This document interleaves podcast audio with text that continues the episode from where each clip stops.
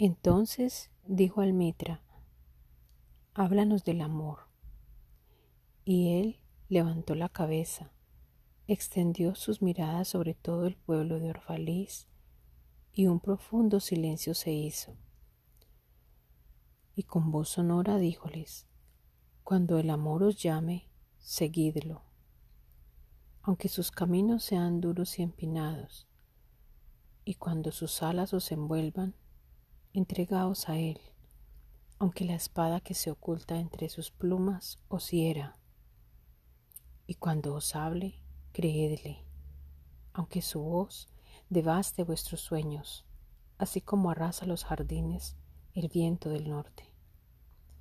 Porque así como el amor os corona, os crucificará.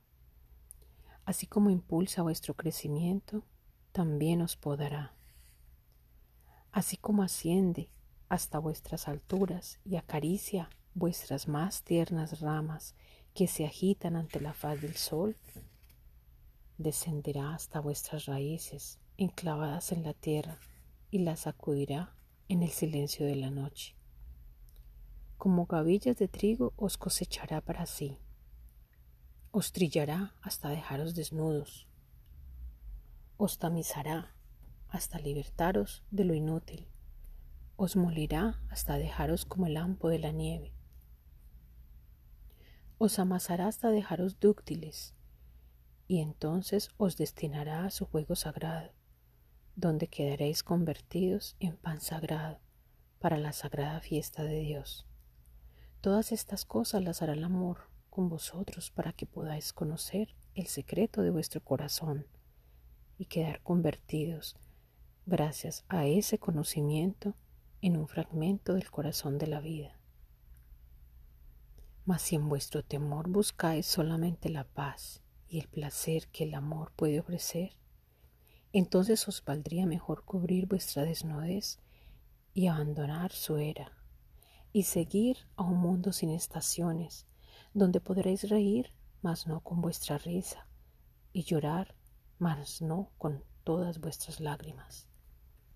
El amor no da nada que no sea de sí mismo y no toma nada que no sea de sí mismo.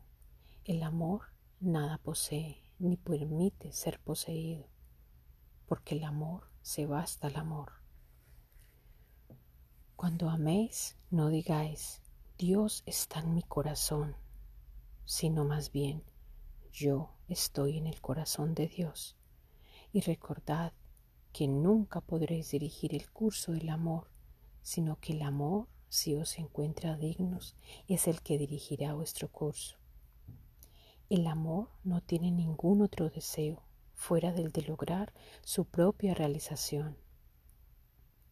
Pero si amáis y está en vuestra voluntad tener vuestros propios deseos, que éstos sean así derretiros y convertiros en un arroyo que cante sus melodías a la noche, conocer el dolor de una excesiva ternura, quedar heridos por vuestro propio conocimiento del amor y derramar voluntaria y alegremente vuestra sangre y despertaros al rayar el alba con un corazón alado, dando las gracias por otro día de amor, descansar al mediodía y meditar en el éxtasis del amor, regresar en la hora vespertina a la casa con gratitud y dormir entonces con una plegaria en el corazón para el amado y en los labios con un himno de bienaventuranza.